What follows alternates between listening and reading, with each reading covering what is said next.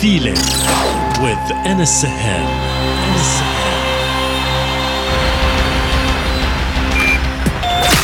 Connected, connected, connected.